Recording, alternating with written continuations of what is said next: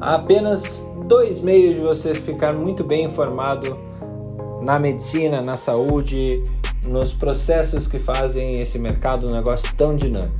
Ou você para o seu dia inteiro para ficar lendo e relendo os diversos reports, os diversos estudos, ou você nos acompanha no Troca de Plantão da Academia Médica, onde eu, eu Fernando Carbonieri, junto com colegas médicos, não médicos, gestores, assistentes, compartilham contigo os diversos pontos de vista sobre as notícias mais importantes e influentes no meio da saúde. Espero você todos os dias, de segunda a sexta, das seis e meia da manhã até as 8 horas. A gente te aguarda no Clubhouse. Começando mais um troca de plantão da Academia Médica, nosso 14 troca de plantão. Estamos aqui começando esse dia com a Marileia, Felipe Proasca, Carlos Bernini, Marileia Souza. Marileia, começando por você, de vez em quando é Souza, de vez em quando é Assis, dependendo da, da mídia social, como que é essa escolha, essa escolha de sobrenomes? Bom dia, Fernanda. Bom dia, Felipe, Carlos e todo mundo que está aí na sala. É, esse sobrenome eu boto Assis e Souza, depende da mídia, porque às vezes eu entro em uma que já tem e não consegue. Aí eu boto Souza, Assis, e para e pra, uh, homenagear também meu pai que é Assis. Aí eu boto Assis de vez em quando. Hum. Bom dia a todo mundo. Uh, uh, não sei se Fernando já é para falar alguma fofoca. Já, já venha, já venha com essa sua fofoca maravilhosa não. do dia. Não, o que eu trago aqui na sala, que eu acho que o Felipe vai nos ajudar muito e que eu acho importante, até pela responsabilidade que a gente tem de estar aqui conversando, é sobre a, a matéria que saiu da suspensão da Oxford. Eu li na ISTH, Sociedade Internacional de Trombose e Hemostasia, eles recomendando que todas as pessoas elegíveis continue a usar a vacina Oxford, porque o número de, de relatos desses eventos trombóticos em milhões de aplicações foi muito insignificante e que o benefício da vacina é incomparável quando você compara o potencial de complicação, mesmo em pacientes com história. Então, a gente tem uma responsabilidade grande, principalmente no Brasil, onde a gente está vivendo esse caos, onde a gente está com a pandemia avançando assim a largos passos e onde sabemos todos que uh, a única forma de um controle epidemiológico efetivo é através da vacinação. Então, Felipe, eu acho que pode colaborar, mas a gente precisa ter a responsabilidade de estar tá acalmando as pessoas, entendendo, se aprofundando no assunto para evitar que com poucas vacinas a gente ainda deixe de tomar uma por algumas alguns efeitos que vêm sendo é, noticiados aí pela mídia.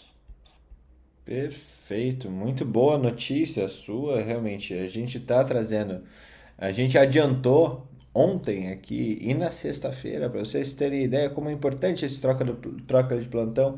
A gente já tinha adiantado a possibilidade, é o que alguns países tinham começado a fazer a respeito dos eventos trombóticos da, dessa vacina da AstraZeneca mas excelente ponto que já vinha sendo trazido tanto pelo Lancet quanto pelo JAMA e quanto, é, quanto pra, pela Organização Mundial de Saúde.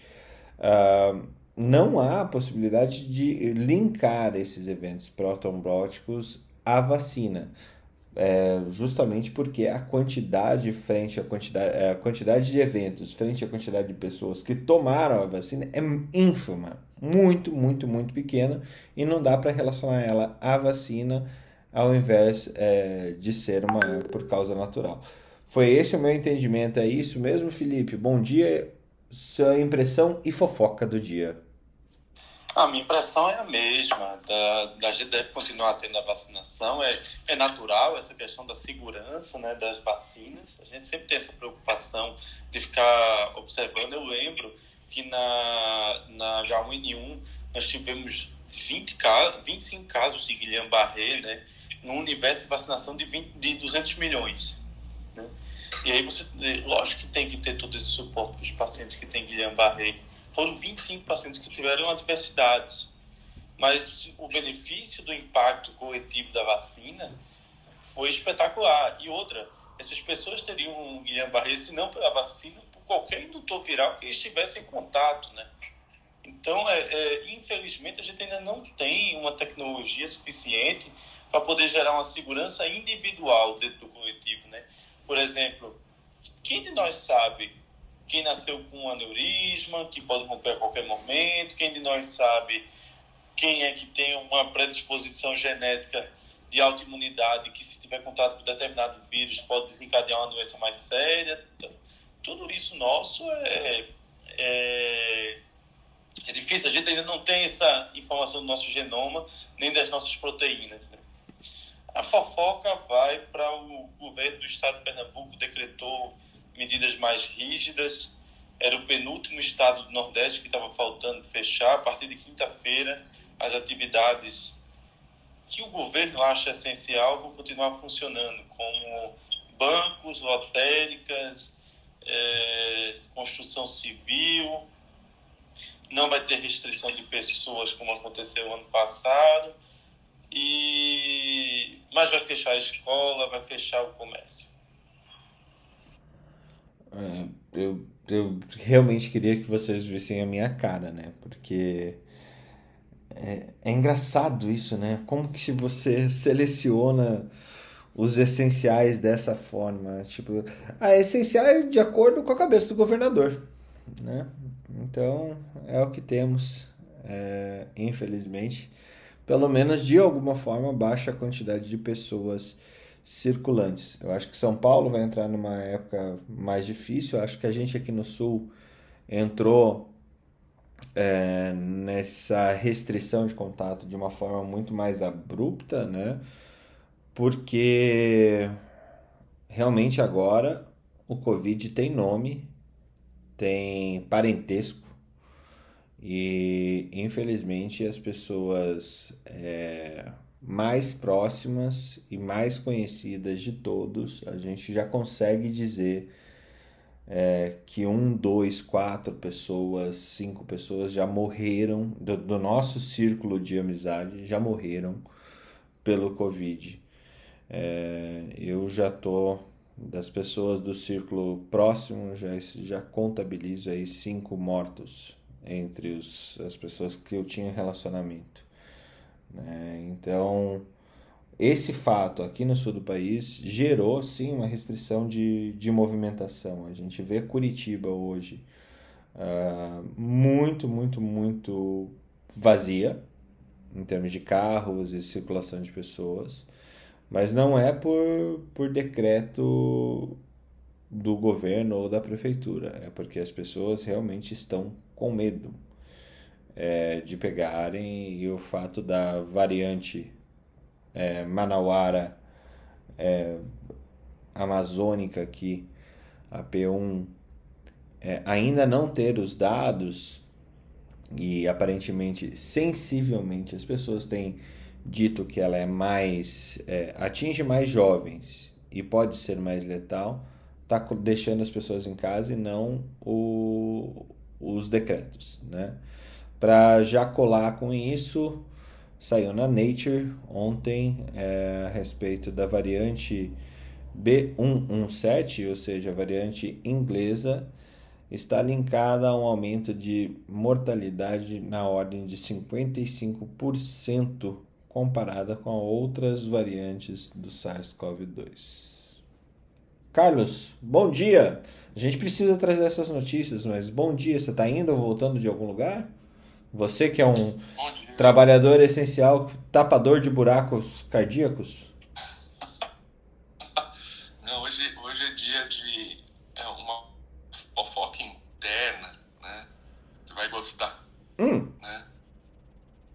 O track está funcionando. Ei! Viva! Fala um pouquinho da Outrek. Você que, além de ser um, um, um tapador de buracos cardíacos viajante que mais tem milhas nesse país, porque eu não conheço, desconheço uma pessoa que entra tanto no avião quanto você. É, explica o pessoal um pouquinho o que é o Trek. E a gente vê, já, já valida com a Marileia se isso é um problema para ela e para o Felipe também. É, pelo menos ali no Swangans, pelo menos que ele deve colocar nas UTIs. Não sei se tá, tá usando o Swangans ainda? Não Hoje em dia você tem o, o, o, Como é que chama aquele flow? É o. Ah, agora esqueci o nome da Edwards. Tem um que você consegue. Ele, ele te dá volume, etc., pelo, pelo fluxo da, da artéria. É bem interessante. Bom, o que é o track? Qual o problema que se resolve? Qual o problema que se resolve o é uma plataforma, é uma plataforma que a gente idealizou há mais ou menos 3, 4 anos atrás. Aí nessas indas e vindas, tudo, uh, tivemos que trocar de TI, etc. E agora finalmente ela está funcionando e funcionando bem. Uh, a Altrack é uma plataforma para padronizar e organizar a solicitação do procedimento cirúrgico direitinho, conforme CID, DUS, lista de materiais, tudo bonitinho. E isso pode dar bastante é, agilidade no processo do, da solicitação do procedimento e já, já começar a verificar se existe alguma inconsistência no pedido ou não. Então é bem interessante o projeto. Eu acho legal essa dor aí. É uma bela de uma fofoca. Finalmente, é, o Trek está no mercado já também? Já, já vai estar tá batendo na porta buscando clientes, é isso?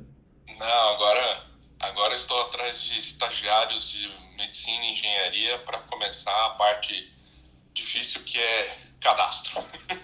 Ó, então galera, se você é estagiário, se você é, é acadêmico de medicina, acadêmico de engenharia, acadêmico de é, administração e quiser entrar num projeto foda, também, enfermagem também, qualquer profissão da saúde de alguma forma, é, e quer entrar num projeto foda, vai lá, fala com o Carlão ali no Instagram dele e se candidata, ele depois vê como que faz esse tipo de coisa. Carlão, vamos abrir essa vaga pela Academia Médica também, eu acho que vai ser bem bacana. É, pode me dar um direct lá no, no, no Instagram fica mais fácil. É, eu acho, eu acho muito legal da onde surgiu essa. Eu conheço bem essa história, né? É, da Utrec, eu acho muito legal de onde surgiu a dor, né? Primeiro que eu não sei se todos conhecem essa, esse problema do mundo das órteses, próteses e materiais especiais é que maneiras de cadastrar o pedido é, cara, é a coisa mais absurda que existe no mundo, assim. Se, se existe uma, uma um acrônimo ou se existe uma simplificação, isso existe na cabeça das pessoas das mais diversas formas. Então imagine um Brasil pedindo uh, os, o, os materiais para serem usados numa cirurgia, sendo que numa cirurgia, pensa numa, numa prótese de quadril, numa prótese de coluna, a quantidade de parafuso de nome diferente que vai numa prótese dessa. Uh, no caso do Carlos, uh, aí estentes e cirurgias endovasculares foi o que motivou isso. E esse, quando você tem uma despadronização, que é o normal nesse meio, você abre uma brecha gigantesca é, para também é, a burocracia desse sistema abre uma, uma brecha gigantesca também para que haja corrupção. Então, ter toda aquela história de você é, abrir a possibilidade para que as pessoas ganhem com a cadeia produtiva para a entrega do material. É, que é um problema muito sério, Marilé. Como que é essa... Você que é gestora de plano de saúde, como que você vê esse problema aí na, na tua casa, que é um problema que eu acho que é comum a todas as, as empresas que trabalham com saúde suplementar? Fernando, é um, é um problema sério, grave, e assim, Carlos, parabéns aí, eu enxerguei nessa plataforma aí uh, é, um grande benefício para essa transparência que a gente precisa, para essa confiança, que é o que não existe mesmo. Fazemos inúmeras ações, é, mas é complicadíssimo, porque envolve vários aspectos que eu acho que vocês devem ter ideia do que estou falando. Mas é, gostei bastante. Vou até falar para o meu filho, que faz engenharia, o mais novinho, que entre aí nesse, nessa, nessa seleção mas eu acho super interessante o que precisar da gente aqui.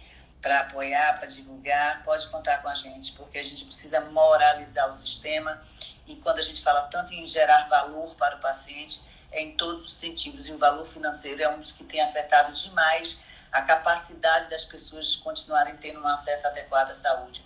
Então pode contar com a gente aqui, tá, Carlos? Ah, muito obrigado, Marilé. E, e assim, a, a, nossa maior proposta, no final das contas, é o seguinte, uh, porque eu acho que não são não é só realmente você falar de corrupção e etc, mas outro elemento que eu acho muito importante é o que eu tenho chamado de parasitas do sistema de saúde, que são pessoas que vão lá digitalizam uma parte do, do processo e cobram fortunas por uma digitalização é burra, né? No final das contas. Uh, a gente quer, uh, uma das nossas propostas é diminuir o, o máximo possível uh, o custo operacional ou o custo marginal que a gente chama de cada cirurgia. Então, eu acho que quando você uh, pouca gente sabe, mas para uma cirurgia acontecer hoje em dia pode se gastar até 8 mil reais em termos de, de, de frete, de pesquisa e assim sem você fazer o procedimento. E isso é muito absurdo. Você pensar numa coisa como essa. Ninguém parou, parou até hoje para fazer essa conta. É bastante complexo mesmo.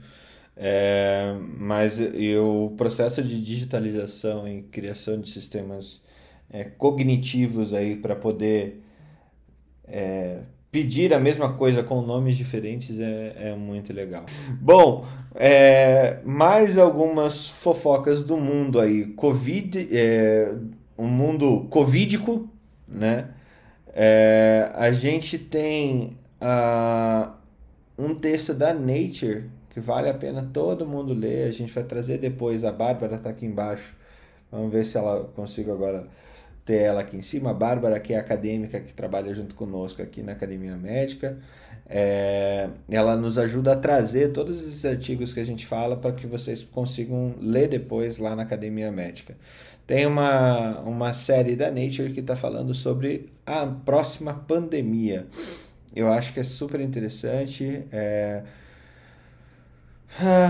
A pandemia de coronavírus veio, mas antes, é, provavelmente o coronavírus não era o principal candidato à pandemia séria que a gente teve. É era uma, uma pandemia de gripe, né, Felipe? Como é que era, como é que é isso e como que você vê como infectologista essa essa possibilidade de nova pandemia? Ah, a gente vai ter nova pandemia. Porque já conversamos sobre isso. Eu queria até que o repórter da CNN escute bem dessa vez para ele colocar na reportagem de mais tarde. É o seguinte, é, nosso grande problema hoje no mundo se chama fome, é a necessidade de comer. Então, o Brasil consome 102 quilos de carne por ano, só perto da Argentina que consome 140 quilos de carne por ano. Se a China consumisse 35 quilos de carne por ano, não tinha suficiente no mundo. E aí o que, que acontece? Tem que correr para outros modelos de proteínas, né? E aí você acaba comendo tatu, morcego, cobra, é, e toda a questão daquelas é, alimentações exóticas. E aí acaba tendo risco de você trazer essas doenças virais para dentro do escopo, como foi com, a, com o macaco HIV, como foi com a gripe suína, como foi com a gripe aviária. Esses, é, principalmente esses bichos exóticos que moram em regiões selvagens, acaba tendo uma maior capacidade de doença viral retidas nele. Então nós devemos sim ter novas pandemias, pandemias graves. Podemos, tem doença que está rolando aí na África e que não entrou no nosso continente ainda. Tem já doenças icterohemorrágicas severas em algumas regiões inóspitas da Bolívia, ou seja, já dentro da América do Sul. Uma doença tão poderosa como o ebola, a gente já tem registro dentro da América do Sul, que é na Bolívia. Então, ah, com desmatamento, com o consumo de animais, com essas questões exóticas, é natural que essas doenças estejam chegando em nossa casa. E aí nós devemos sim ter. quem já assistiu Orson Welles, né, é, Guerra dos Mundos, sabe que a gente ganhou dos alienistas por causa dos vírus. Mas os vírus vão derrotar a gente também. Né? H.G. Wells, desculpa, H.G. Wells. Então, é difícil, né? Nós estamos tendo um enfrentamento agora, mas nem se compara com o que a gente vai enfrentar no futuro. Nós teremos novas pandemias e espero sinceramente que estejamos melhor preparados. Tanto é que os antivirais que estão estudando agora por corona, eles já estão pensando em usar ele nos próximos vírus. Teve, teve um. Eu acho que vale, vale a pena a gente colocar lá também, Bárbara. Teve um documentário que saiu na Netflix é, no comecinho da pandemia, foi super oportuno, que falava sobre pande a pandemia de gripe, como que ela era esperada e o desenvolvimento de vacinas universais aí para gripe, né? É, eu sempre que eu vejo coisas universais para gripe, para câncer, para coisas universais, né? Eu fico pensando ou, ou na Guerra do mundo, dos Mundos aí, que é meio alienígena, ou no, no Guerra Mundial Z ou naquele do Will Smith lá, o Eu Sou a Lenda. É, daqui a pouco a gente vai zum, zumbizar a galera. Bem-vindo, Alexander. Seja mais, tem, mais bem-vindo aí essa nossa troca de, de, de plantão. É, temos fofoca do mundo de saúde corporativa? Oi, Fernando, tudo bem? Bom dia. Olha, hoje eu não tive nenhuma novidade, não. Eu acho que ontem eu fiquei bastante agitado com questão de treinamentos aí para as pessoas, ah, tanto na empresa quanto, quanto aula, e acabei que, que não encontrei assim nada de, de novidade, não. Não tenho muita coisa, não. Mas bom dia aí, vou ver se contribuo com outras, outros temas aí. Eu tenho um para você é, saiu no JAMA Network Open, no Psychiatry News Alert. É, mais da metade das, dos pacientes que têm Covid reportam sintomas depressivos meses depois. Ou seja, você vai ter bastante gente aí para criar essa prevenção e faz parte da nossa lógica aí de Covid longo. É, e o bom é que eu chamo o nosso amigo psiquiatra, Tiago, para também, que me mandou uma mensagem lá no, no Instagram dizendo: Fernando, eu tenho uma fofoca. Então, que venha uma fofoca psiquiátrica. Tiago, seja bem-vindo. Fala, Fernando. Tudo bom, meu querido? Bom dia, gente. Bom, nós estamos vivendo o caos da saúde mental. Além das próprias, dos próprios transtornos, né, que já são graves por si só, estão fechando leitos hospitalares com relação à saúde mental. Em Belo Horizonte foi fechado um centro de referência que é o Hospital Galba Veloso, que era uma das referências no SUS, alegando que era para fazer leito Covid, né? Como se ah, fosse deixando de lado a, a, doença mental. Já não tínhamos leito antes, né? Então foi fechado, só que detalhe, já está fechado há alguns meses e não foram feitos leitos Covid nesse hospital. Então está uma estrutura parada. E ontem a gente soube também de outros hospitais, também no Nordeste tudo, sendo fechados. Nós não temos para onde encaminhar alguns pacientes, não temos como é, tratar alguns transtornos agudos, se a gente pensar uma pessoa em surto psicótico, uma pessoa é, no, no transtorno bipolar, tudo, sem uma internação. Hospitais gerais menosprezam os nossos pacientes, infelizmente, né? É, então, tipo assim, a gente tem alguns hospitais é, gerais e colocam, tipo assim, de hora para a gente transferir com eles. Já não temos hospitais ah, é, particulares, também os leitos estão lotados, mas nós não temos a referência pública mais em Belo Horizonte, sobrelotaram um, outro hospital que tinha, que já tem o Hospital Raul Soares. Então, assim, e casos de Covid que a gente não consegue encaminhar. Então, assim, está um verdadeiro caos. Então, além da pandemia trazer um aumento grave de transtornos mentais, nós não temos condições de manejar. Então, os psiquiatras estão cansados, nós estamos vendo um caos, não sabemos o que fazer com os nossos pacientes e que a tendência é aumentar ainda mais. Isso é um problema grave, né? Eu não sei vocês, eu acho que quem lida com grandes populações aqui de, de pacientes com, com PECs de grandes populações, eu, eu até queria ouvir, principalmente da Mariléia e do Alexander, é, a respeito desse tema, porque, um, é, hospital geral é, classicamente não tem preparação para receber esses pacientes, mas pela lei ou pelo fluxo do SUS é quem recebe um paciente em crise. E dois, é, é um problema sério para internar os pacientes é, psiquiátricos, seja no, no privado puro, é, internações particulares que são caríssimas, mas é difícil de você achar vaga, é, quanto na saúde suplementar, é, então, eu acredito que também não haja vaga país afora é, para esses pacientes, quanto no público. Como que é quando vocês têm algum caso desses para gerir é, de crise, de algum transtorno psiquiátrico que traga risco de vida para a pessoa que sofre esse transtorno ou para as pessoas é, que estão em contato com essa pessoa? Como que vocês Quais são as dificuldades que vocês têm enfrentado ou isso é, é, é uma impressão errada que, que eu trago? Assim, legal o Thiago também pontuar a respeito disso. E aí a gente entra no assunto de hoje. Oi, é, é para mim essa pergunta, né, Fernando? O, Sim. A, eu, eu venho, sempre observo os indicadores, né? A gente trabalha tentando captar com, com questionários padronizados para tentar captar depressão, ansiedade, é, sintomas de questões ligadas à saúde mental dentro do ambiente da empresa.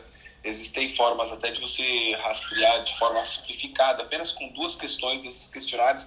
Às vezes esses questionários são muito grandes. Então, você vai fazer um questionário com funcionário é, com nove perguntas, né?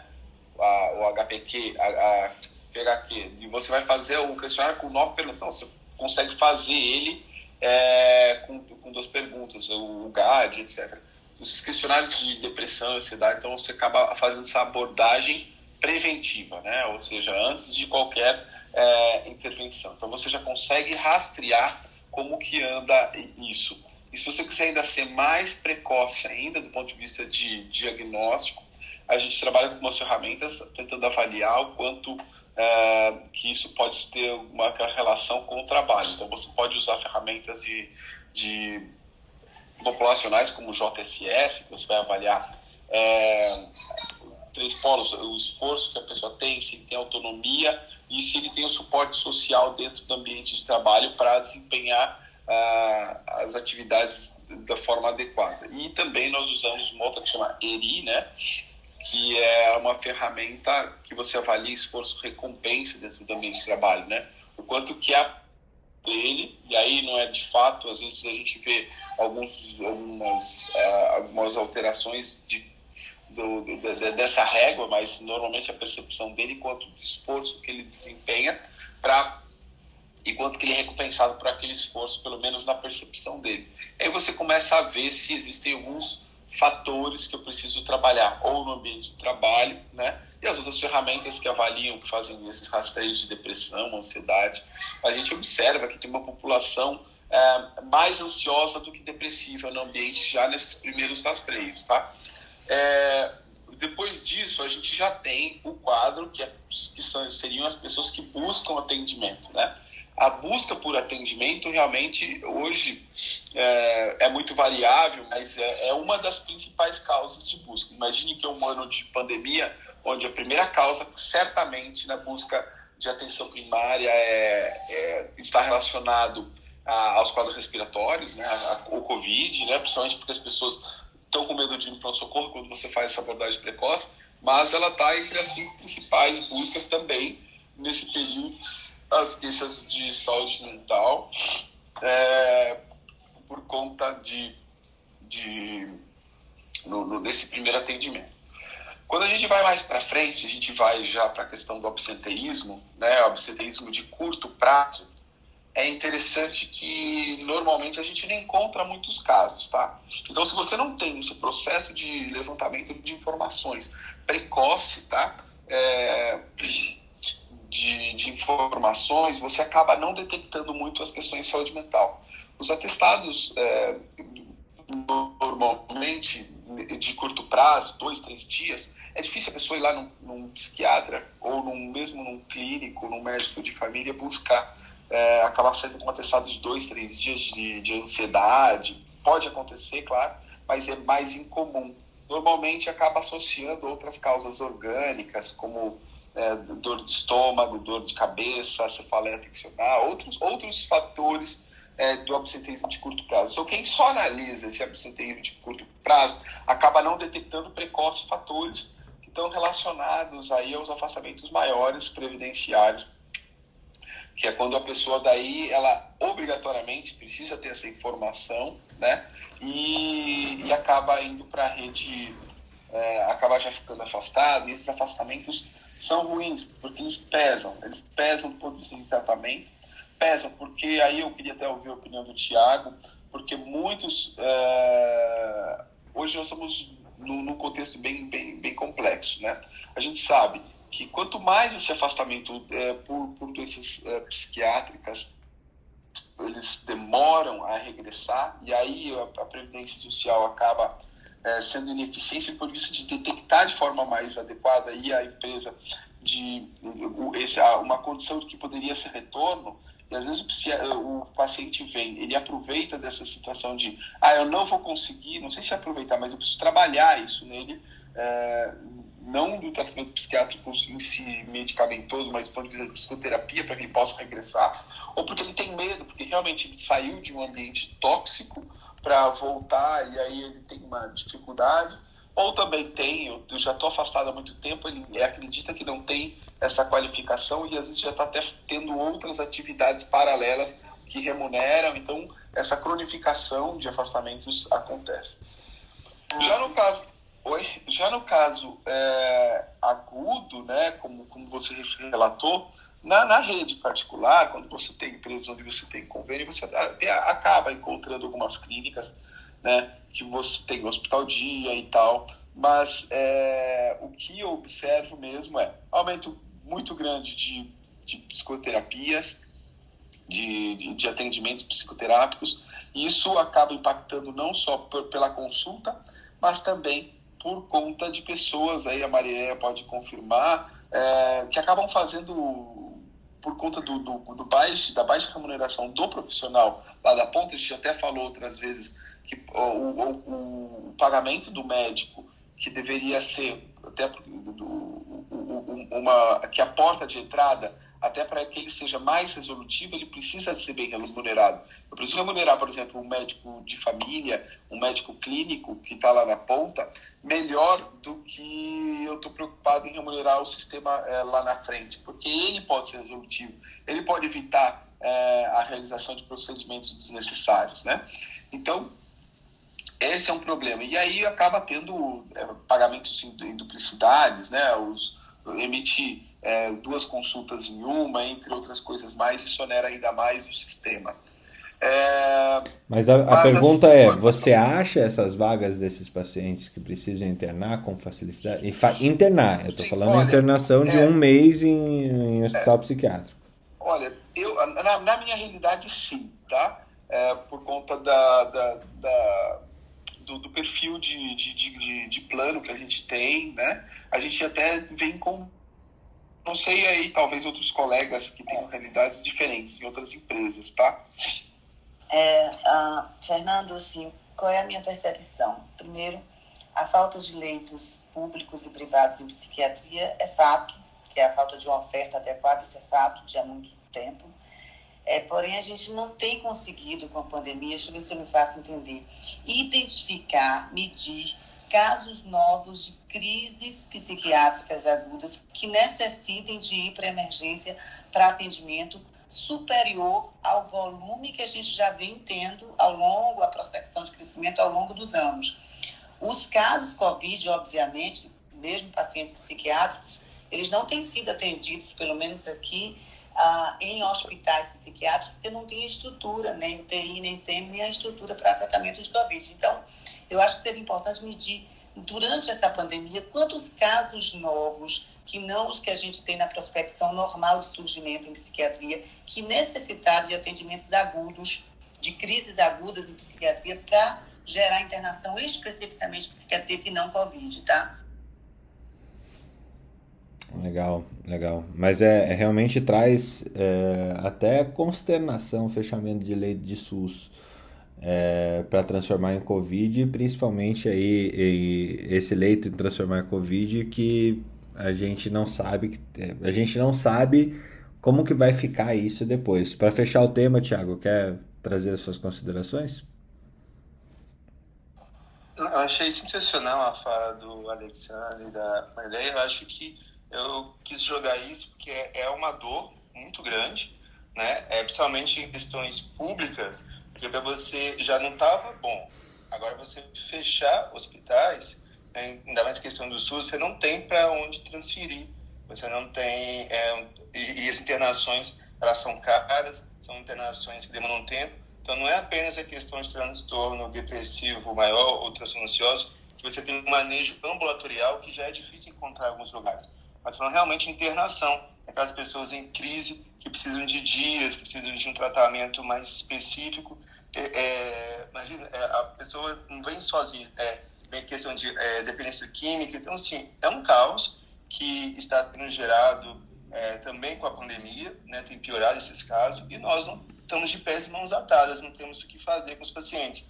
Já estamos criando frentes ah, para atuar nisso, né? Mas, infelizmente, devido a essa questão morosidade do país, ainda não conseguimos nenhum resultado. Nós estamos vendo ah, os fechamentos é, sem poder fazer grandes coisas neste momento. Mas vale a dica para a gente pensar um pouquinho e poder contribuir de uma certa forma, né? Com certeza, com certeza. Eu acho que esse tema é sempre importante. Ele já era muito importante, eu acho que desde 2000 e 15, a gente aborda isso dentro da academia médica, essa falta de leitos em psiquiatria. Eu acho que é importante a gente trazer isso nesse momento, porque tudo vai mudar com o Covid. Inclusive ministros, né? Ministros da saúde. É, estamos indo para o nosso quarto ministro da saúde em ambiente é, pandêmico, trabalhando em ambiente pandêmico. E. Um, habemus ministrum e o que o que se espera do Marcelo Queiroga. É, eu acho que é um para quem não conhece Marcelo é, nunca ouviu falar, ele é o presidente atual presidente da Sociedade Brasileira de Cardiologia. Eu acho que o Carlos pode falar das dimensões da, da SBC, mas a SBC é uma das maiores sociedades médicas do mundo e também mais respeitadas sociedades médicas do mundo. Tá? Acho que esse ponto é interessante para a gente trazer para a equação, porque você não chega à presidência de uma sociedade desse tamanho sem dons políticos muito claros, e aqui eu não estou falando partidários, mas assim, é, habilidades políticas. E mas é um cara técnico, é um cara cientista e até pela posição que ele ocupa, na minha opinião, e daí trazendo a minha impressão sobre as possíveis ações do, do ministro Queiroga, é que ele não pode ir contra a ciência mundial, justamente pelo cargo que ele ocupa na SBC. E o, se ele assim o fizer e, e e sucumbir às necessidades do ministro da Saúde Bolsonaro, é, a gente, ele mesmo pessoalmente vai ter problema entre seus pares. Trazendo esse ponto, Carlos, pode contextualizar para a gente é, o tamanho da SBC e quem é Marcelo Queiroga antes da gente pular para essa discussão? Opa, opa, Fernando, bom, bom dia. Então, Marcelo tive a honra de fazer um caso com ele lá na Paraíba, em João Pessoa, muito tempo atrás. É, ele é um, uma pessoa que sempre esteve no meio político do, da, da parte é, tanto da Sociedade Brasileira de Hemodinâmica e agora atualmente ele era da Sociedade Brasileira de Cardiologia. É, ele foi responsável por, pelo ingresso da, do tratamento transcatéter da válvula órtica aqui, ele foi o principal é, é, organizador e, e, batalhador ali nas comissões, nos comitês de Brasília. Então é uma pessoa que tem um, um, um trânsito muito bom na, do ponto de vista político, né? É uma pessoa consciente, é uma pessoa capaz. Né? Ele atualmente, então, o Fernando estava falando a respeito da SBC, a SBC, a Sociedade Brasileira de Cardiologia, ela é uma sociedade na qual você tem correspondência muito grande, tanto com a, é, com a europeia quanto a americana, né? Então eles conversam bastante, eles têm bastante integração, né? Então uh, eu acho que o Marcelo ele, ele consegue ter uh, algumas coisas bem interessantes porque eu tenho chamado de o trabalho a ser feito, tá? Uh, o trabalho a ser feito nesse momento, segundo o que eu acho, tá? Isso agora é uma opinião minha, é o seguinte: é conseguir negociar com as indústrias de, de vacina as nossas vacinas para que cheguem o mais rápido possível. Dê uma coordenada um pouco né, nas coisas é, que estão acontecendo, né? E de certa forma conseguir convencer e ao presidente a fazer algumas coisas que o presidente atualmente a considera como, como politicamente ruim para ele, né? para que realmente consiga se fazer a, é, a coisa certa. Né? Uh, eu não apostaria que ele consiga fazer tudo, porque o nosso presidente ele é uma pessoa muito difícil. Mas a gente não pode olhar é, para a situação que a gente está atualmente como se ou tudo ou nada. Vamos, vamos torcer aí para o Marcelão conseguir fazer aqui, coisas boas, né, que tragam um pouco de alento aí e, e esperança para gente, porque uh, eu não acredito que o Bolsonaro vai conseguir deixá-lo fazer tudo. Eu vou ser muito sincero não, não por causa de nome de ciência nem nada, mas é porque politicamente é, o Bolsonaro considera aquilo como uma desvantagem não como uma vantagem, principalmente no Nordeste e, e no Norte. Então, assim, eu não acho que ele vai bater de frente, por exemplo, com relação ao uso do, da cloroquina, não, não acredito. Porque isso aí só desgasta e não resolve, né? Então, uh, eu acho que o foco dele eh, provavelmente vai ser realmente vacinar todo mundo, ponto.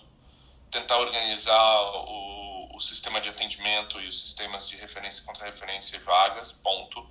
Rede de suprimento, ponto. E o resto, depois a gente discute, depois a gente senta e vê. Mas o mais importante, na minha opinião, é resolver esses pontos. Muito bom, Felipe, Marilé, Alexander, Bárbara, Thiago, quais são suas expectativas e entendimentos até o momento sobre uh, o abacaxi a ser descascado aí pelo Marcelo? Fernando, vou falar rapidinho que para variar vou entrar aqui em uma endoscopia, mas já valeu muito estar até agora com vocês.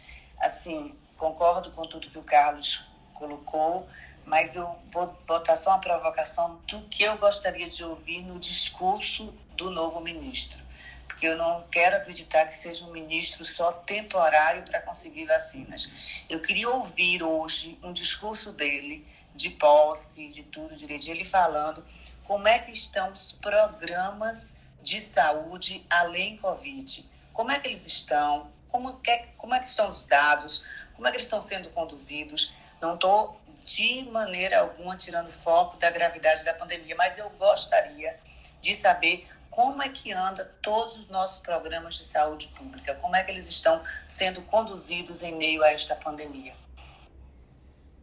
Muito bom, boa, boa ambição. Felipe, como que você vê essa entrada Nossa, do eu, ministro?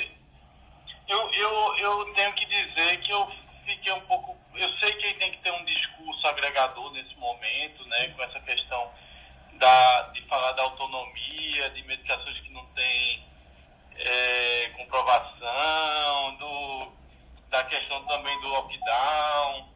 É, eu, eu torço muito, Marcelo Pirão, eu espero, independente do, de politicagem, de tudo, eu tenho uma torcida enorme por ele, porque a gente precisa dar certo porque até o momento tudo deu errado.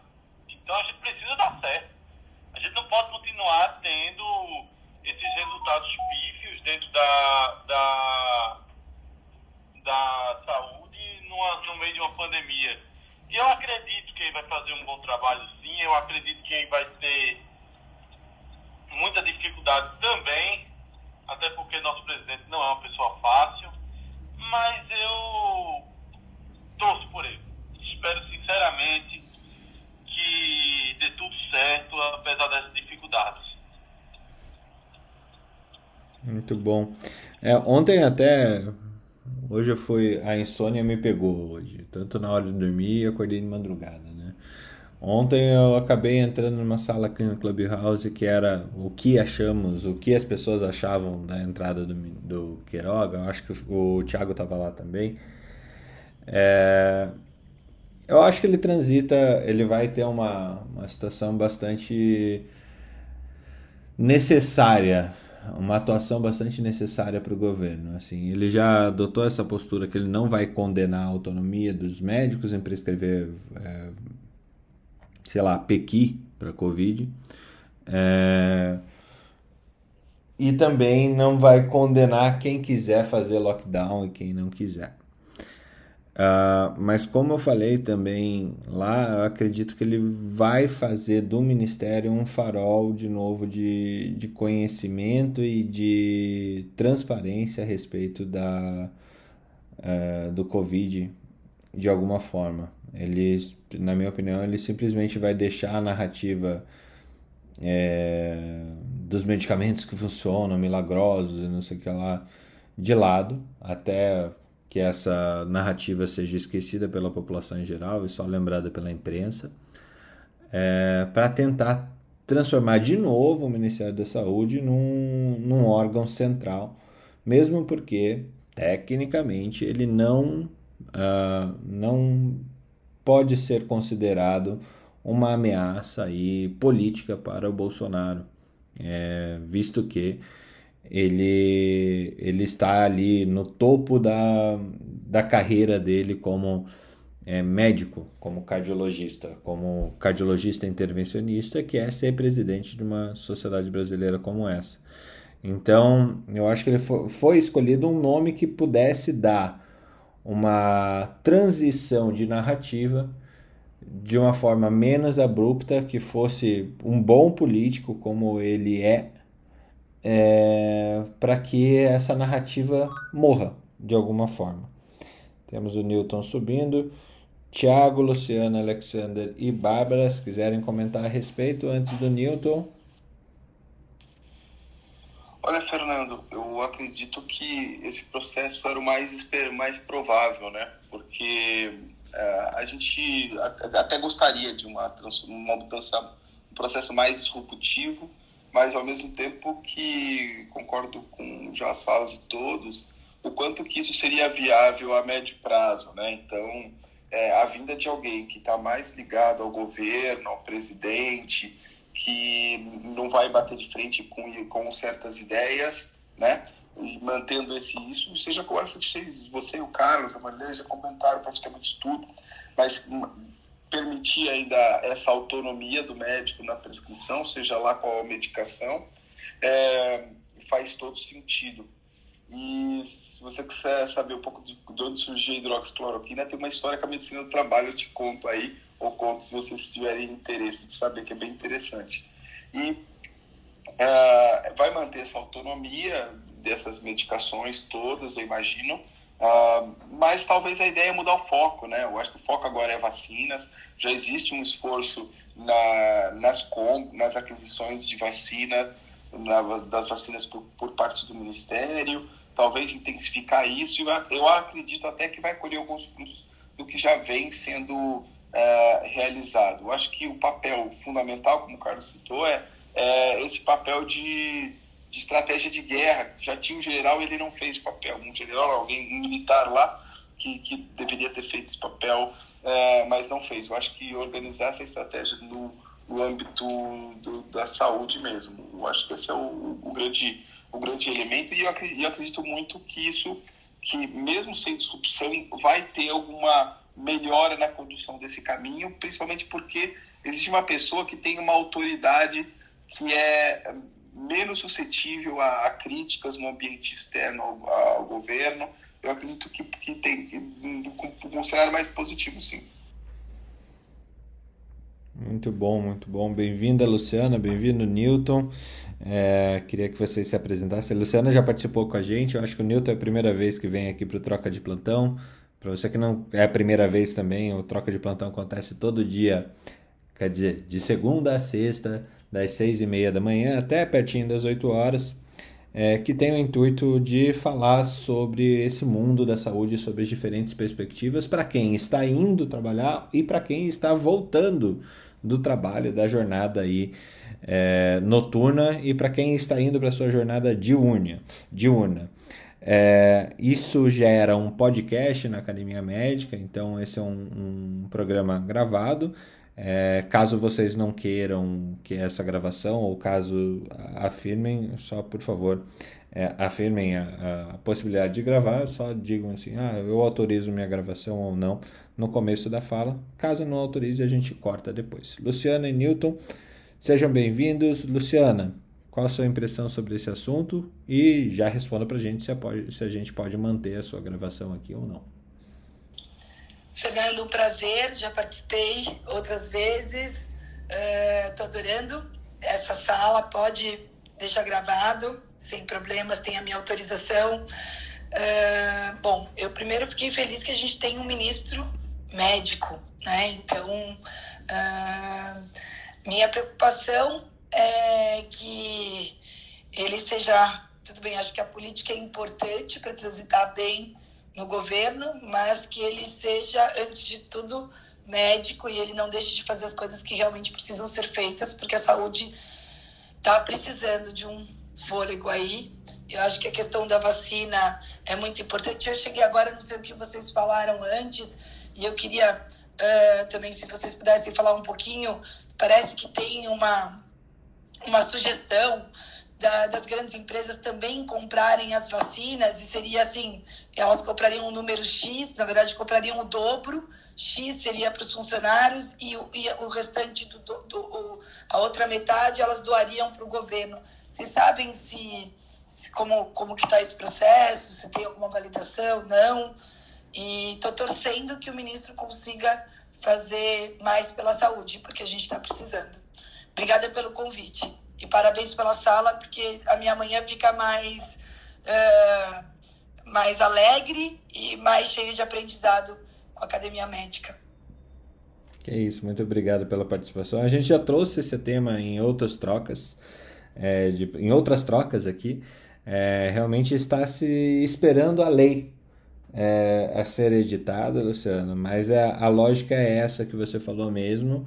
É, e as, as vacinas compradas elas serão aplicadas primeiro em âmbitos é, de saúde pública para depois ser aplicado em âmbito é, de saúde corporativo.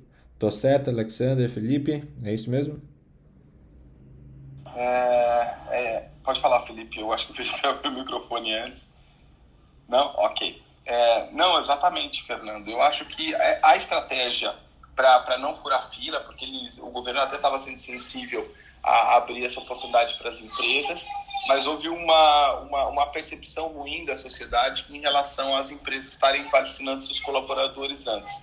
Eu acho que o processo, acho que hoje é, faz mais sentido, é o processo do movimento lá da Luísa Trajano, né, do Magazine Luiza, para um movimento social chamado Unidos pela Vacina, para dar uma, uma assistência a esse plano também e acelerar essa compra. É muito provável que, chegando mais vacinas, eu acho que a ansiedade das pessoas, até a percepção de, de por que, que eu tenho que vacinar uh, as pessoas que têm dinheiro, das empresas que têm dinheiro, em detrimento das pessoas hoje que são do grupo de risco, que ainda não tiveram acesso à vacina. Então, essas são as perguntas que, uh, que ainda precisam estar mais claras, não só para a estratégia, mas para a população em geral, uh, porque realmente o, é, a, o que foi lançado pelo governo não é atrativo para as empresas, mas, por outro lado, ela é atrativa para o sistema, né? Então, eu acho que ainda deve ter algum amadurecimento nesse sentido. Vamos ver se mudou alguma coisa, né? Muito bom. Newton, seja bem-vindo.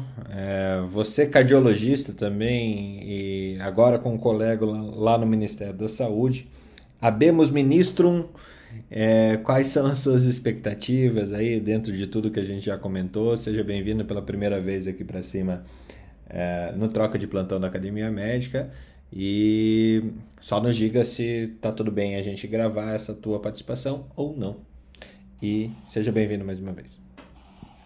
Bom dia, Fernando. Bom dia a todos. Para mim é um prazer estar aqui. Entrei exatamente pelo nome da é, Academia Médica e por ver que era você que estava aqui, Fernando. aqui que, que é de outro grupo comigo. Os demais eu não conheço, mas estou passando a conhecer agora.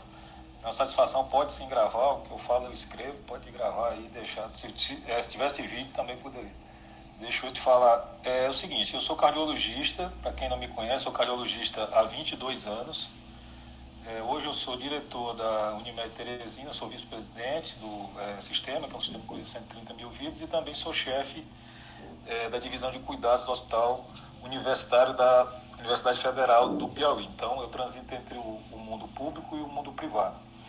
É, bom, eu já fui duas vezes vice-presidente da Sociedade Brasileira de Cardiologia Seccional Piauí, eu estou falando de Teresina, e nós conhecemos o Marcelo, já, já veio aqui, já é, fez campanha na época sociedade, eu vejo com bons olhos, muito bons olhos. Não é pelo fato de ser cardiologista, é pelo fato de ser médico. Ele é um cara que tem uma é, inteligência privilegiada, ele é muito bom, ele é um cara muito bom e tem uma vantagem sobre a outra candidata, do meu ponto de vista, opinião pessoal, que ele é um cara mais político, mais flexível e que nesse momento a gente precisa de alguém que construa o entendimento entre o governo, a sociedade, a imprensa então ele já tem esse traquejo. Inclusive ele estava sendo indicado para presidente, uma das diretorias, aliás, da é, a NS, né, ia ser indicado, ia passar pela sabatina do Senado.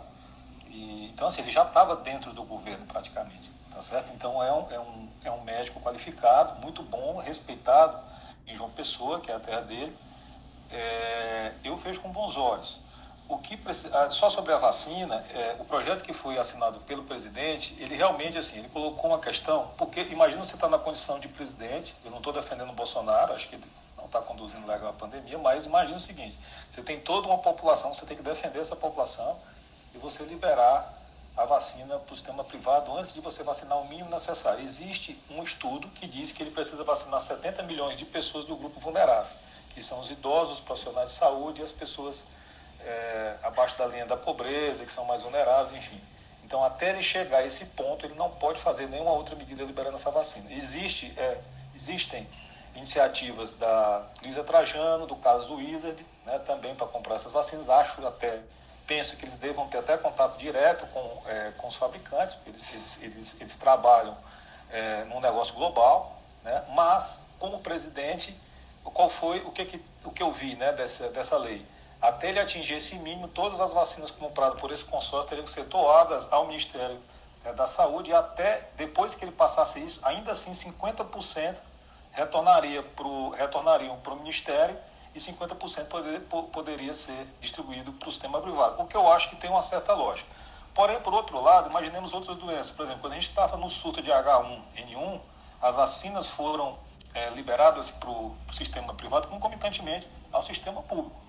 Né? Eu, por exemplo, sempre tomava, pagava vacina, pagava para minha família e tal, porque, inclusive, o tipo de vacina, salvo engano, dava uma cobertura para quatro tipos de vírus, o outro só dava três na pública e eu acabei é, optando por essa privada. Então, assim, como é, não importa do ponto de vista epidemiológico se você vacinou rico ou pobre, você tem que vacinar 50% da população para que as taxas caiam.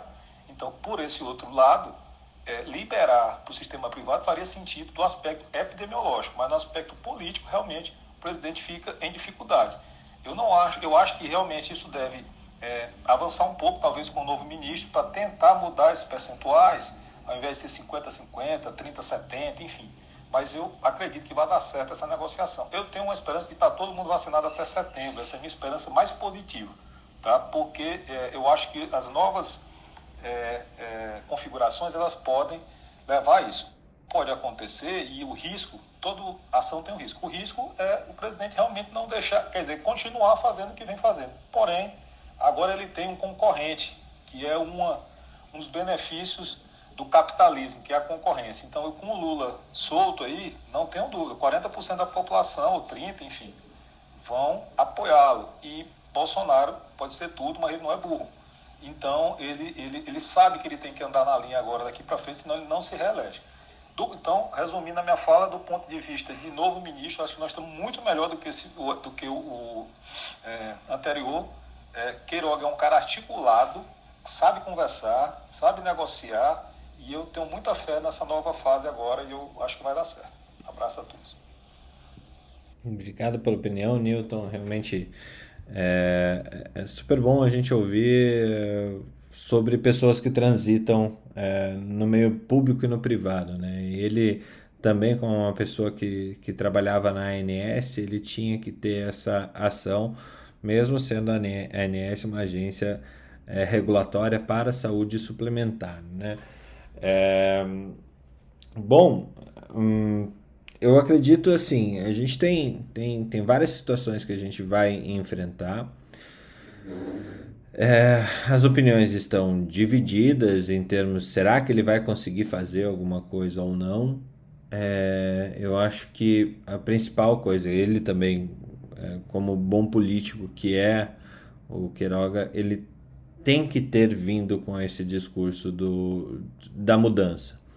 É, ontem também nessa sala que o Thiago participava junto comigo, é, eu falei que já havia uma pressão internacional, seja de países membros da ONU, seja de empresas investidoras no Brasil para que as mudanças fossem feitas é, em prol da, da ciência.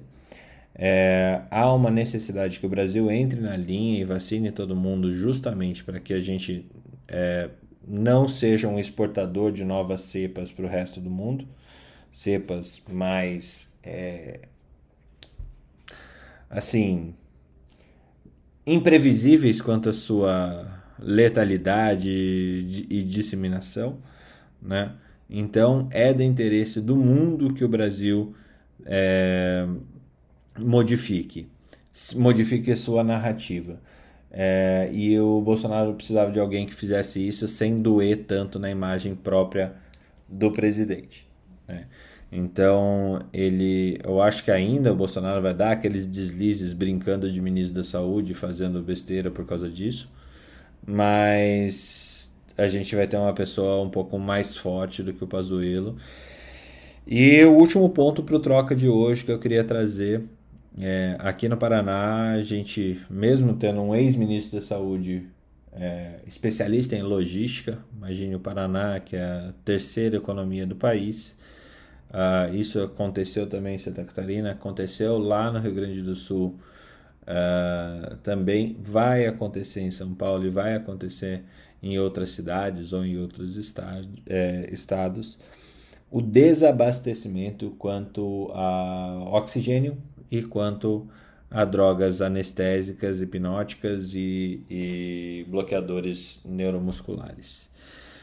É, vocês estão vendo isso de alguma maneira aí no Nordeste? Felipe, Marileia, Carlos em São Paulo, Luciana, eu não sei onde a Luciana fica, Tiago e Newton aí também, e Alexander, se vocês tiverem alguma opinião sobre isso. Chefe, assim, a gente está tendo a gente tem monitorizado essa questão de oxigênio no, aqui no hospital desde o que aconteceu em Manaus, né?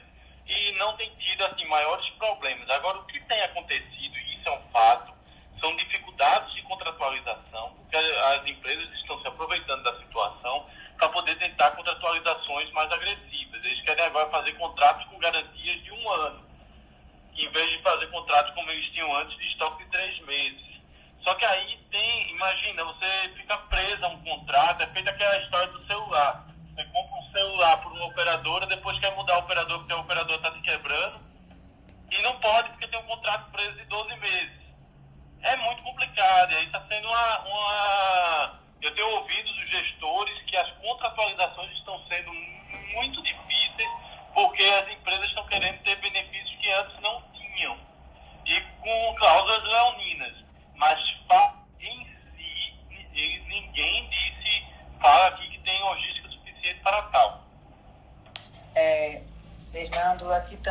Exemplo aí, Felipe, a gente não tem tido desabastecimento em relação ao oxigênio, não. É mais a questão contratual mesmo. Anestésicos, a gente pontualmente tem relatos de, de falta de alguns anestésicos, mas o que a gente tem visto aqui de mais relevante é o desabastecimento de profissionais de saúde. Então, a gente, invariavelmente, a gente vê os hospitais solicitando médicos, pediatras, emergencistas, intensivistas. Então, o desabastecimento de profissionais de saúde tem sido uma marca relevante aqui, tá? É, Fernando, aqui é, a gente conseguiu se preparar antecipação em relação a é, medicamento. É, a gente teve um aumento. Eu acho que a primeira onda foi mais difícil nesse aspecto, porque a logística estava muito complicada. Só para ter ideia, é, ventiladores estavam sendo vendidos os usados por preço de novos, a gente teve que comprar porque não tinha jeito. Ventiladores sendo sequestrados, a gente comprou uma leva de 20 ventiladores, foram presos em Brasília na primeira onda, em março. Agora não, agora a gente está tendo uma dificuldade, por exemplo, com locação de ventiladores, né, que a gente aqui cresceu muito, a gente já ampliou, mais que dobrou nossa capacidade de é, UTI, agora estamos tendo que locar ventilador, compramos mais 10 agora mas a, a locação eles estão querendo amarrar em contrato de um ano. É, uma coisa que a gente está vendo é um aumento dos preços em torno de 20% a 30%.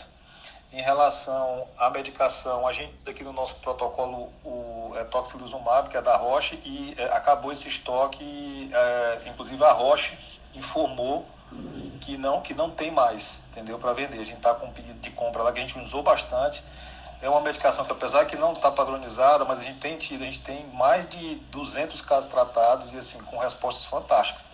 Então a gente realmente é, acredita, nessa, além do corticoide e tudo mais que já tem aí. É, então eu só estou tendo essa dificuldade pontual, o resto está todo normal.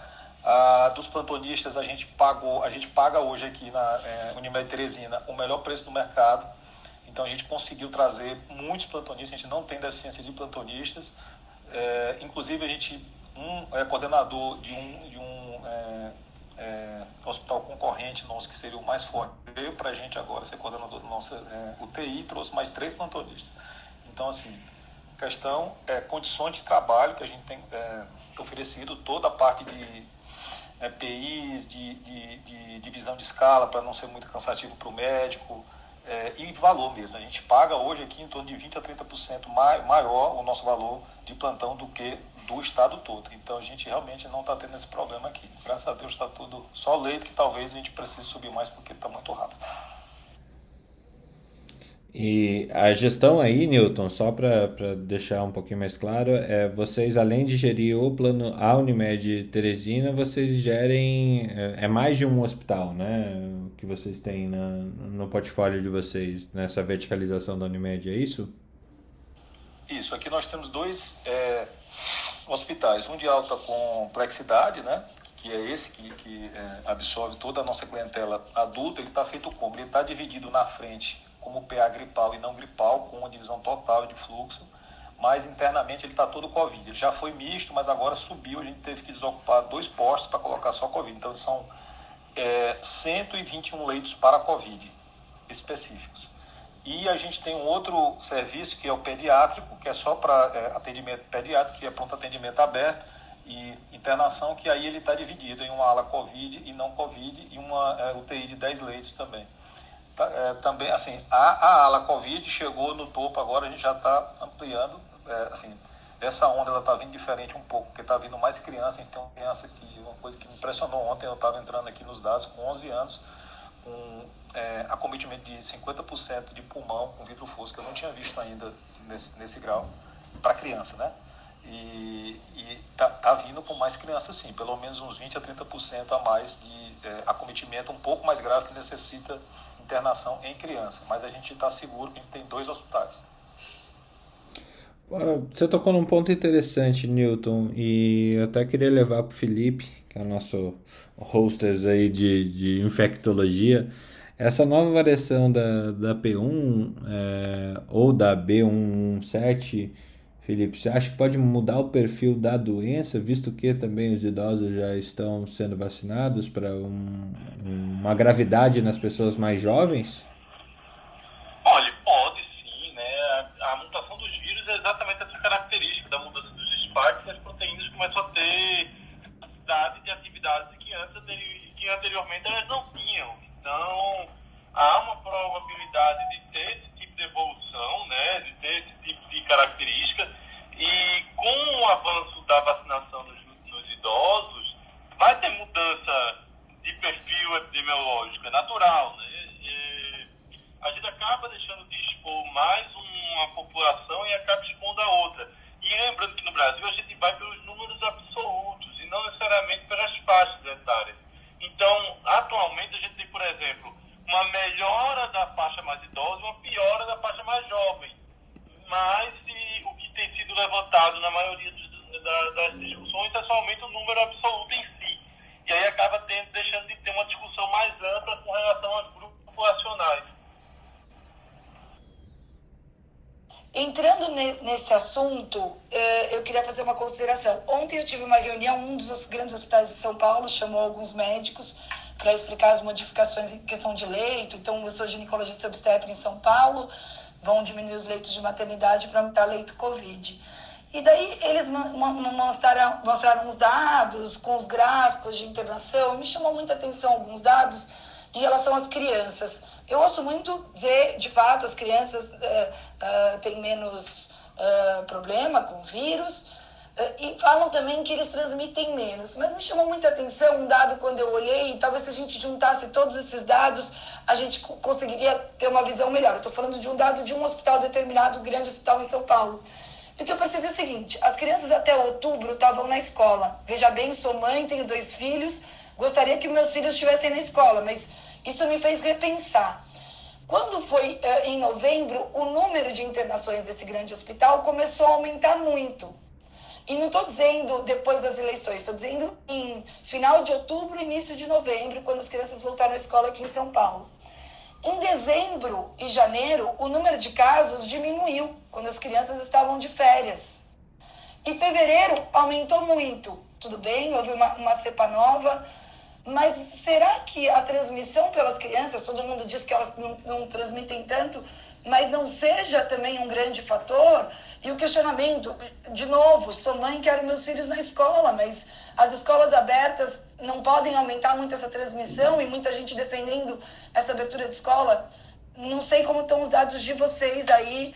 Eu tive esse dado pontual de um grande hospital, mas me fez uma reflexão como mãe, que quer os filhos na escola, mas preocupada como médica. A gente discutiu esse Bem, tema. Eu tenho, eu tenho até conflito de interesse, né? Até porque eu sou responsável por muitas das aberturas aqui e de alguns estados.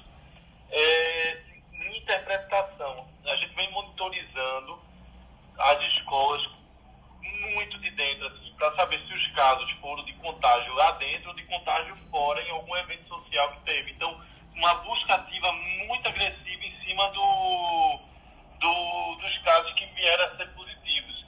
E desde o retorno das atividades em outubro, nós não tivemos nenhum surto né, de Covid em escola. Nós tivemos, sim, bloqueios é, de atividades, porque teve alguém que deu sintomático dentro da faixa dos 4 a 7 dias, e aí você teve que deixar a turma de observação no remoto para não ter exposição dentro da sala de aula, mas é, lembrando que é papel nas escolas privadas, né? porque as públicas estão, estão é, abandonadas e ao esmo. Né?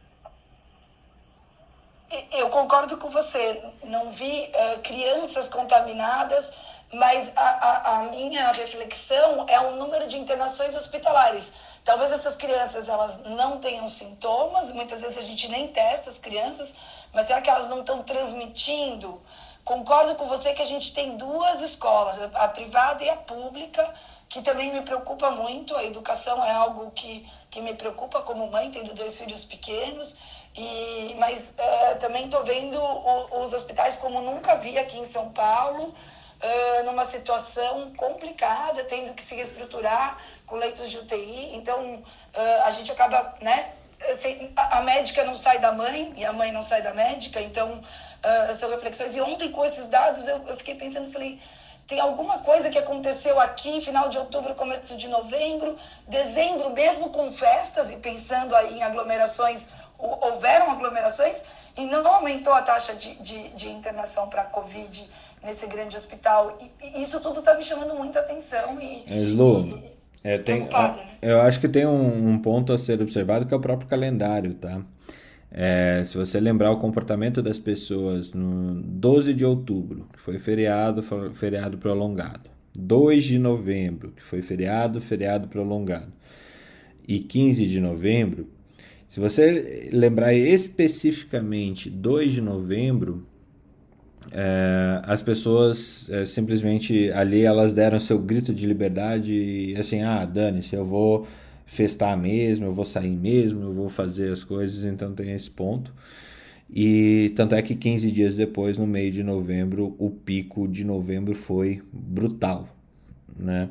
Então, é, a gente teve um ano de calendários estendidos, calendários de feriados estendidos, principalmente nesses meses, outubro e novembro né?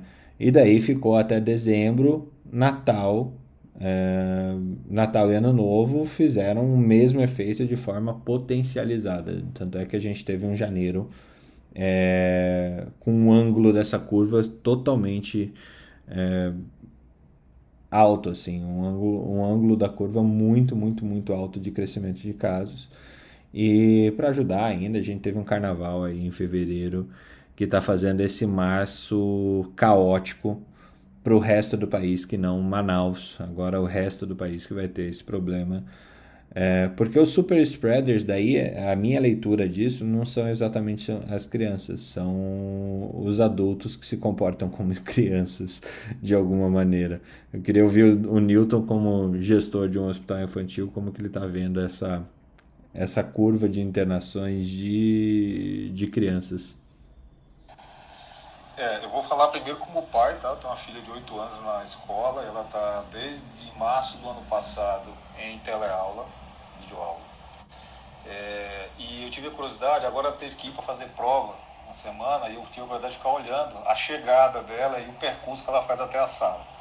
Então, mesmo com todas as medidas, vocês têm que entender que uma criança ela não tem o mesmo discernimento de um adulto, ela vai coçar o nariz, ela vai, ela não consegue se proteger da mesma forma, por mais que a gente oriente. Então, assim, nesse trajeto, ela teve contato pelo menos com uns quatro adultos no meio do caminho. Professor, coordenador, não sei o que e tal. É, fui comunicado ontem que três professores da escola, e, a, e a, hoje essa escola, que é uma escola boa daqui, ela está tendo aula mista, né? Você pode, se você quiser, semana, senão você assiste por vídeo. É, eu não senti nenhuma perda de rendimento, pelo menos da minha filha, que tem TDAH.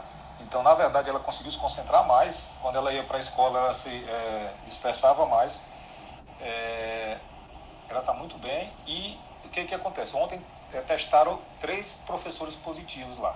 E eu, graças a Deus, que eu não estou mandando, pensei. Então, essa é a minha primeira opinião como pai. A opinião como gestor, não estou dizendo achismo. A gente compara os danos do ano passado com esse ano. A internação aumentou. A gente nunca teve no ano passado uma ocupação máxima de Covid como eu tive agora esse ano já lá. Com necessidade de é, ampliar leitos como eu estou tendo. Então, eu estou agora, nesse momento, com 75% do meu posto Covid ocupado de criança. Que no ano passado chegou a 55%, no topo. Entendeu? E assim, UTI nós temos 40%, tudo bem. Mas são dois Covid. É, então, e outra coisa, eu, eu, li todos os histórios, porque eu tenho acesso remoto aqui, eu entrei nos, é, nos pontuários, e você vê casos graves, assim, tudo bem, estatisticamente é menor, mas e, e, se, e se fosse seu filho? Seria 100%.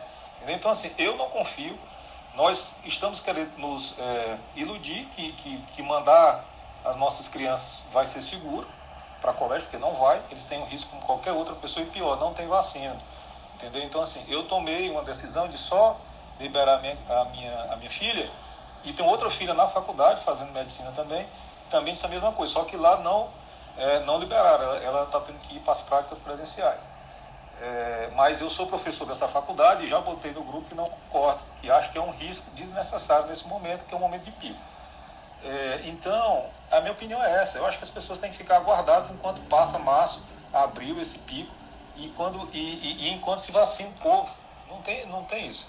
Tá vindo mais criança, tá vindo criança grave e vai morrer criança disso aí, se, e se for seu filho. É, e adicionalmente ao que o Newton falou, gente, A gente não pode esperar resultados diferentes fazendo a mesma coisa, ou seja, não fazendo nada. É óbvio que não teríamos outra outra realidade que não o que está acontecendo. A gente não teve uma programação de vacinação em massa durante o ano inteiro, que é o que efetivamente faz controle epidemiológico. Tivemos novas variantes, temos tido novas variantes. Então, como é que eu quero esperar um resultado ou dizer que foi o feriado XYZ, que foi o carnaval XYZ? Lógico que tudo se agrega, mas eu não posso esperar, do ponto de vista epidemiológico, um resultado diferente, não fazendo o que tem que ser feito. Perfeito, perfeito. Acho que Excelente fala para a gente finalizar nosso dia aqui, Marileia. É, é, o Troca de Platão está cada vez mais robusto com a opinião de vocês, é, da forma que vocês trazem, é, de uma forma tão simples e tão agregadora, trazendo profissionais médicos, somos a maioria aqui, mas caso você nos próximos Troca de Plantão queira subir, falar conosco, levanta a mãozinha, sobe aqui para cima para a gente conversar. É, lembrando que o Troca tá no ar de segunda a sexta, das seis e meia às 8 horas da manhã. E, e a gente tem o intuito realmente de é, transladar informações e pontos de vista para que a gente consiga começar esse dia mais informado e saber melhor como, como agir. Como vocês viram, a gente tem muito, muito, muito conteúdo aqui e vários deles são muito novos e são referenciados na página da academiamedica.com.br. Você pode entrar lá e ver os trocas de plantão que a gente fez anteriormente com os artigos comentados que, que com os artigos que a gente comentou no troca disponíveis lá na Academia Médica para que você tenha acesso a eles. É, além disso, acho que toda a nossa discussão que transitou hoje é, traz a seguinte reflexão: né? para falar de saúde, a gente não tem que falar só do ponto de vista médico, ou do gestor, ou de uma especialidade ou de outra. O problema é muito sério, é um problema que o, o próprio ministro, novo ministro da Saúde, que a gente discutiu um pouquinho sobre os desafios que ele tem no nosso no próximo cargo, no cargo que ele está assumindo agora que ele vai ter que enfrentar é também reconhecer a diversidade desse sistema complexo que é o da saúde. E fica para vocês também o convite de um programa que a gente fez na, na Academia Médica, chamado História Global da Saúde, que tem o intuito de trazer as histórias, as diversas histórias de cada profissão, de cada área de atuação é, da área da saúde, até para que a gente tenha um sistema mais integral. Esse curso é dado pelo professor Áureo Lustosa Guérios. Se você não conhece ele ainda, acessa o podcast dele, arroba Literatura Viral, é, lá no Spotify. É, tenho certeza que você vai é, sair muito mais rico culturalmente e depois dar, dar sua opinião sobre isso também lá na Academia Médica. Ah, bom dia, Marileia. Deixa seu bom dia a todos aqui antes da gente iniciar realmente o nosso dia? Você que já deve ter feito umas 14 endoscopias aí nesse tempo que a gente está conversando. Ai, é, bom dia. Realmente fiz algumas endoscopias aqui, mas são casos selecionados por conta da pandemia. E vamos aí com fé, com esperança e dando uma contribuição cada nós para que tudo isso passe e passe logo. Felipe, chefe, é, deixa teu bom dia para o pessoal. O que, que podemos esperar para amanhã ou para a semana aí que a gente tem um comentário mais robusto de Felipe Proasca? Ah, eu todos os meus comentários vão no ministro agora para a gente poder setar essa logística aí das vacinas, que é o único caminho que a gente vai ter para poder sair desse buraco que, a gente, que nós mesmos cavamos, né? Então é o único caminho. Até lá a gente vai apagando espero, eu tenho hoje uma confiança muito maior no Queiroga do que no Pazuello, mas a esperança é assim, né? Chega um novo, a gente vai confiando. E eu espero que ele mantenha essa confiança. Carlos, bom dia. Qual a sua mensagem para o pessoal que, que começa seu dia agora ou termina seu dia agora? Ah, você já sabe, é de sempre. Continue a nadar, não tem o que fazer. A Bárbara Mineirinha, se quiser deixar o seu bom dia ainda, ela vai perdendo a, a timidez ao longo do que, que a gente está fazendo nosso troca de plantão. Mas, Bárbara, bom dia. Bom dia, Fernando. Bom dia a todos. É, só queria falar que é uma honra para mim estar aqui todo dia. Eu aprendo bastante, então eu sou novinha na faculdade ainda, quase caloura. E está sendo muito valioso para mim, Fernando, muito mesmo, sabe? Então é só agradecer a todo mundo mesmo que está contribuindo. Alexander, bom dia.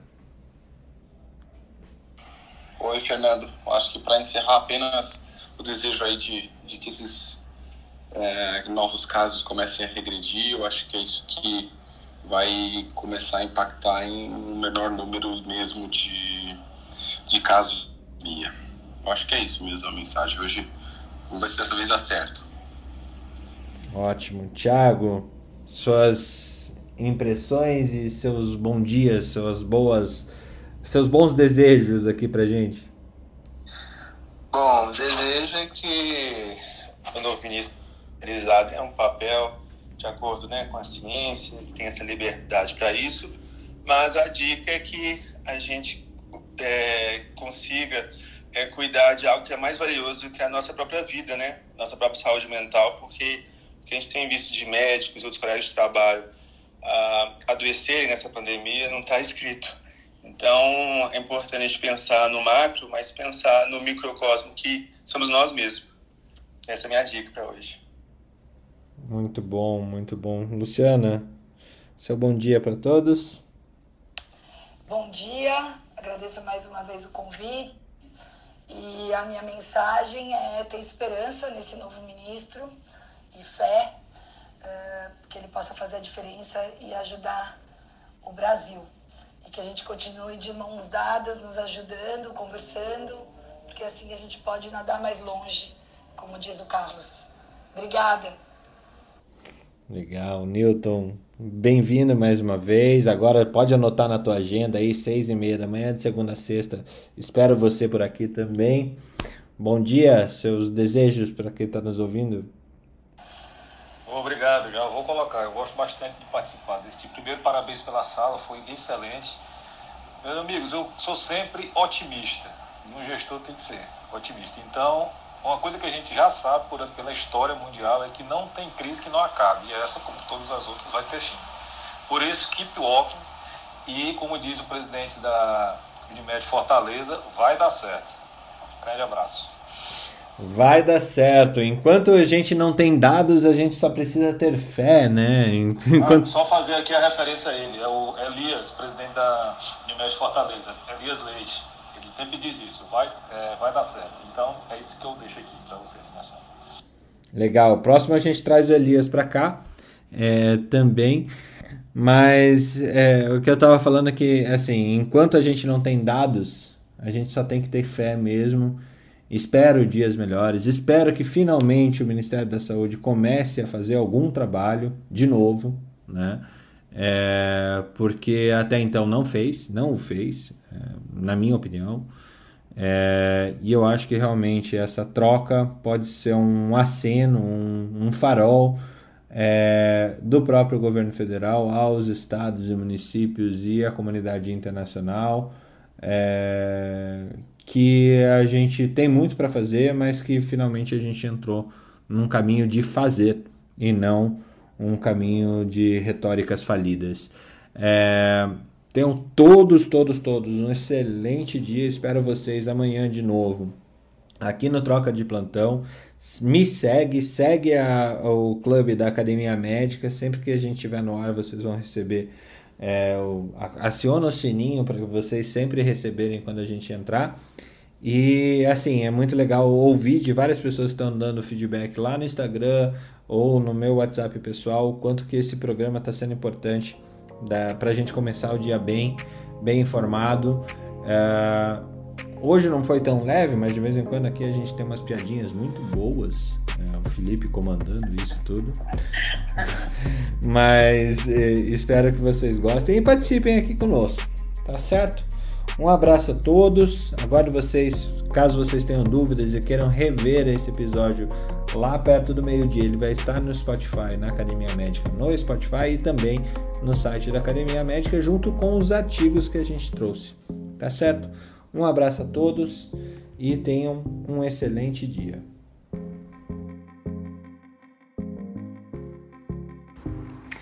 Academia Médica.